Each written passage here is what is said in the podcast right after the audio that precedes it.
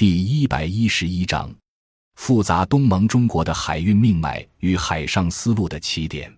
东盟是中国海上丝绸之路的起点，直接关系中国的海运命脉。但地缘关系格局自二战后一直为美国所主导。面积狭小的新加坡出现了一位在国际上有如此分量的政治家，李光耀的历史角色很耐人寻味。但是，不管李光耀被吹捧的多么有政治智慧。主要还是源于新加坡的特殊地缘战略位置。近代新加坡的繁盛始于英国东印度公司建立商站，英国人选择这里，自然是因其极具地理战略价值。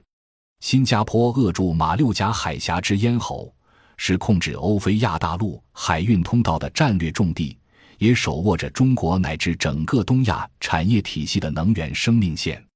处于弹丸重地的新加坡很清楚自己的生存之道。西方人推崇李光耀，因为他是最坚定的冷战斗士，自二十世纪六十年代就高调宣布支持美国介入东南亚。奥巴马甫一上任，李光耀极力劝美国重返亚太，搞战略再平衡。他不光是嘴巴上说，还给予了实际协助，比如给美国提供军事港口。协助美国在东盟区内的军事部署，并获得整个亚太地区最先进的美国军备，这应该称为新加坡的现实生存策略，也就不由中国抱任何幻想。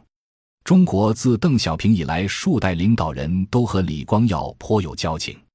李光耀还曾提倡亚洲价值，但是新加坡始终不会成为中国的盟友，因此。